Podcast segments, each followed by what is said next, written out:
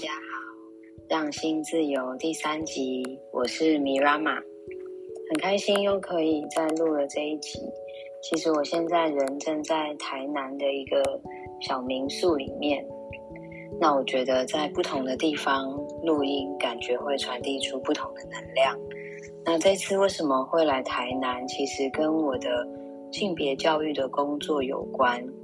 嗯，我非常感谢这个工作，让我从原本当体育老师，后来能够一直做性别相关的研究，然后发表，然后被学校邀请去做一些分享。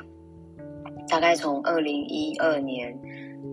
到现在十年的时间，我都一直在第一线跟老师还有同学对话。那这一次来到台南，就是呃有一个大学邀请我，那主要的参加成员都是学校的老师。那这些老师呢，其实在第一线也会遇到很多呃性别错称，他们不知道怎么面对跨性别的学生，或者是他们呃在一些刻板印象上如何去松开，如何去跟学生互动，产生更好的教学品质。是我们这堂课的内容。那我也让呃我们的彩虹蜡烛，我们的疗愈的理念融入了这个性别的课程当中。我运用了一些方法让大家练习，把头脑关掉，重新感觉呼吸，让自己平静下来，来面对现在生活的情境，在工作上的这些发生。让大家能够聚焦在怎么，呃，松开自己原本旧的结构，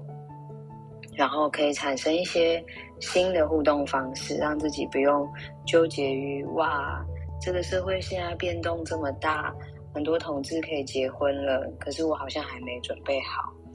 或者是哦，原来这个有一个新的族群叫做跨性别，那我们之前经常开他玩笑或取绰号这个状况。要怎么调整、减少性平事件的发生，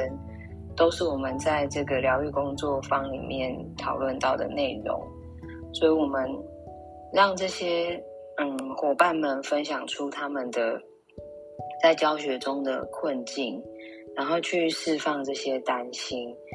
呃，我们会比较正向的去看待每一个讨论，因为嗯。每个人都是从零开始，然后生活经验真的很不同，那难免会带着刻板印象。老师也是一个具有权力位置的、有影响力的这个角色，所以当他愿意讨论，然后愿意松开自己原本以为的，然后慢慢的从他的经验跨越到另外一个经验的时候，其实这个过程是。很不容易，而且也非常感动的过程。那我会分享给他们很多我的生命历程，比如说我从基督教家庭里面开始发现自己是同志，开始逃避自己的性向，无法面对自己的很多过程，甚至在，哎呀，有点卡音，甚至就是第一次和。呃，等于我的初恋，就是我现在的伴侣。交往的时候，我们可能都很害怕，很害怕面对自己的性向的过程，更不用说要跟父母讨论。那这些很真实的恐惧，很真实发生过的情境，我们当然希望不用再复制到这一代的孩子身上。有很多青少。青少年他们有更多的资讯、更多的资源、更多的力量。不论你原本是基督徒，或是你在哪个宗教信仰，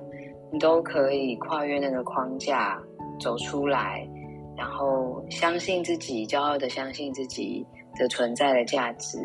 然后相信自己可以被爱，稳稳的可以站展开你的亲密关系。这是我们的课程里很需要去讨论的，因为。其实，在大学老师他们所面对到的学生，也是会有很多情感的问题。那能否在第一时间敏感到，然后接住大家，